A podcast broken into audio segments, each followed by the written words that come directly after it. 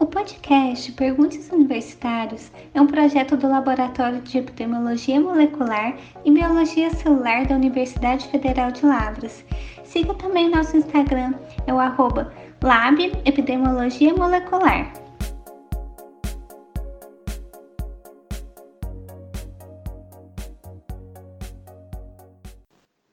Olá, esse é mais um episódio do podcast Pergunte aos Universitários e o tema de hoje é sobre vacinas.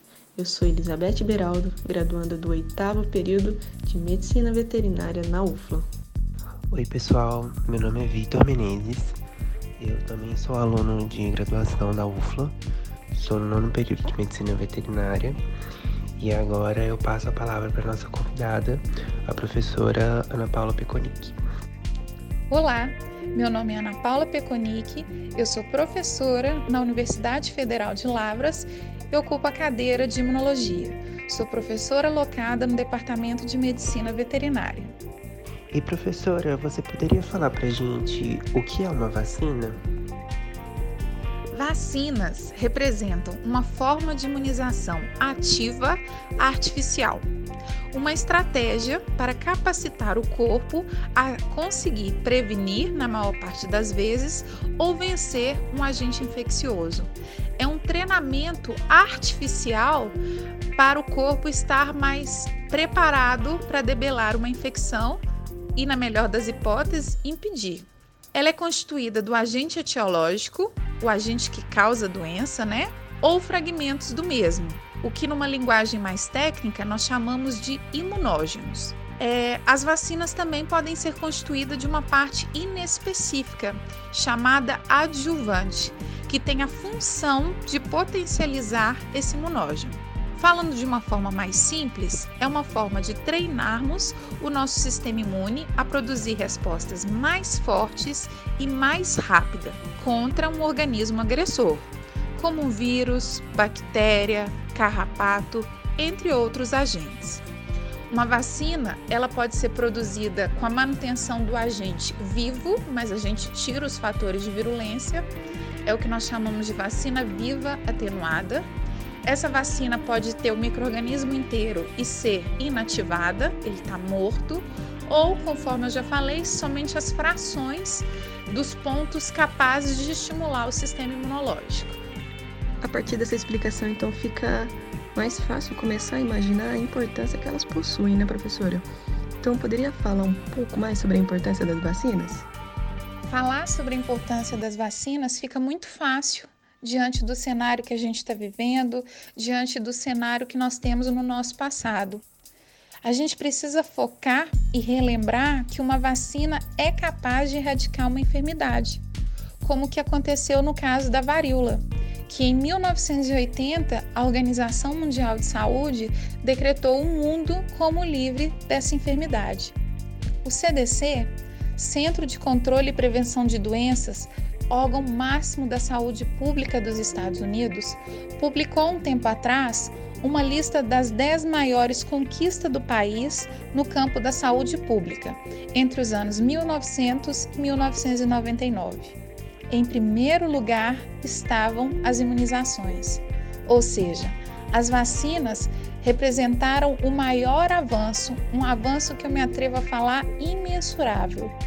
Se a gente pensar em expectativa de vida, estima-se que as vacinas aumentaram em pelo menos 30 anos o tempo de vida médio das pessoas, devido ao sucesso das suas imunizações.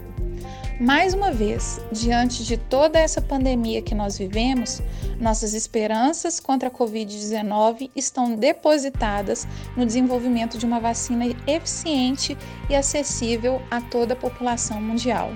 Professora, então como é que funcionam os programas e a administração dessas vacinas? As vacinas, elas devem ser administradas segundo orientação do profissional de saúde, que vai quantificar risco e benefício. Ele é o profissional capacitado para estabelecer ou seguir um programa de vacinação, quando ele pensa em imunidade coletiva, ou um protocolo, quando a gente está pensando num atendimento individual. Isso tanto em medicina humana quanto em medicina veterinária. Normalmente, esse programa ou esse protocolo, eles são estabelecidos em função da espécie, da faixa etária, da condição de existir uma gestação, entre outros aspectos. A imunização efetiva, ela depende da qualidade da vacina, ela depende de características individuais, né, da pessoa ou animal que vai ser imunizado e das estratégias do manejo do responsável por essa vacinação.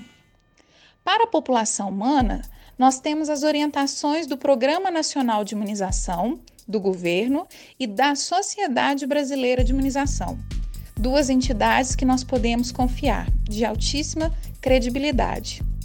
Existem também campanhas que vão além do calendário, que ocorrem normalmente em momentos de surto de alguma doença ou como estratégia para manter o controle de determinada doença. Em veterinária, nós temos algumas campanhas e vacinas obrigatórias, mas o papel do médico veterinário é maior. Ele tem que estabelecer muitas vezes o programa de vacinação de uma propriedade ou dos seus pacientes. O mais importante é acreditar na ciência e na importância das vacinas, aderindo às campanhas e mantendo as cadernetas de vacinação em dia. Mais uma vez, não é só uma questão individual, é uma ação que significa responsabilidade sobre o outro também. E Ana Paula, e sobre é, esses grupos anti-vacina, essas fake news que vem acontecendo muito ultimamente, o que você tem a dizer pra gente sobre isso? Infelizmente, os grupos anti-vacinas são crescentes, tanto em medicina humana quanto em medicina veterinária. Um absurdo. Observamos um cenário onde a informação científica ela é substituída facilmente por fake news, espalhadas principalmente em redes sociais. E quando uma pessoa toma a decisão de não vacinar ou de não vacinar seus filhos, essa decisão não afeta somente esses. Com o aumento de pessoas que deixam de vacinar, o conceito de imunidade de rebanho se perde. Existe aqui uma quebra de um contrato social, e o que, que significa imunidade de rebanho? Significa que a maior parte da população imunizada protege os não imunizados pela dificuldade da circulação do agente etiológico. E isso é extremamente sério, porque nem todas as pessoas não imunizadas elas tiveram essa opção. Nenhuma vacina é 100% de eficácia ou eficiência. Então a gente não pode falar que todas as pessoas que receberam a vacina estão de fato imunizadas. Além disso, existe uma parcela da população que não pode receber algumas vacinas por uma questão de imunocomprometimento, por exemplo. Uma vacina viva, ela pode ser perigosa para uma pessoa que tem uma doença imunodepressora ou faz uso de algum imunossupressor. Então essas pessoas, elas acabam pagando pela decisão de pessoas inconse inconsequentes e desinformadas. Pessoas que tiveram a opção de escolha e escolheram de forma egoísta. As fake news que circulam são absurdas ou grandes distorções de verdade. Por exemplo, Escuta-se os grupos antivacinas defendendo a imunização de forma natural, porque essa é mais forte e duradoura. Isso é um fato, mas a imunização natural remete à doença.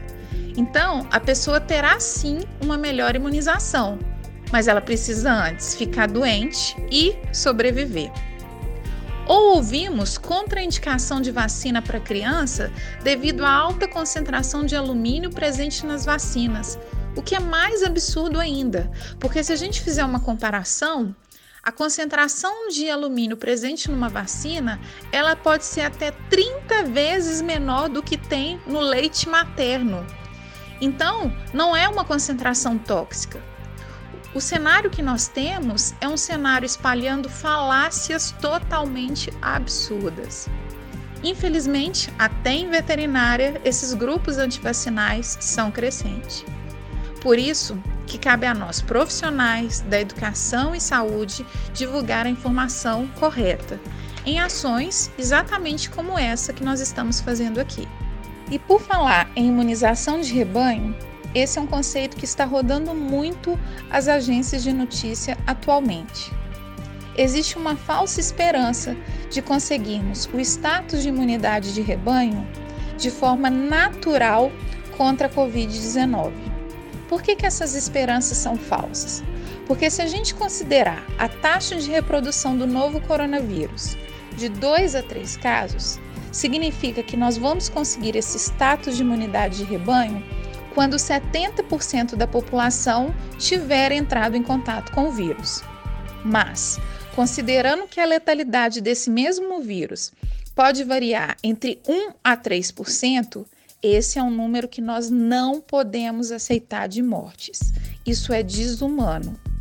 O distanciamento social não tem o objetivo de criar, de favorecer a imunidade de rebanho.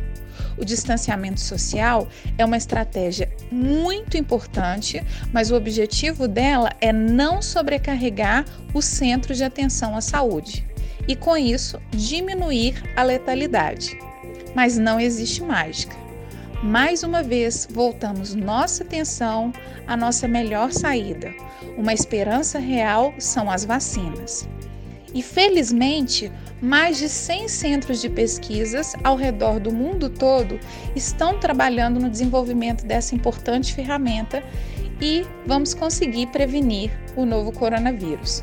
Nós vamos adquirir a imunidade de rebanho de forma artificial e segura pelo uso das vacinas. Encerramos aqui mais um Pergunte aos Universitários. É, eu gostaria de agradecer a participação da professora Ana Paula e por todo o conhecimento repassado. E agradecer também a Elizabeth por ter sido minha companheira de organização desse podcast. E fiquem ligados no, no próximo. Pessoal, foi um prazer esse bate-papo com vocês. É, falar de vacina para mim é uma delícia. Eu costumo brincar que é a minha menina dos olhos com os meus alunos. E é muito importante, conforme eu já falei, a gente divulgar ciência, divulgar informação correta e pisotear em cima de fake news. Então, continuo sempre à disposição, realmente um imenso prazer. Se cuidem.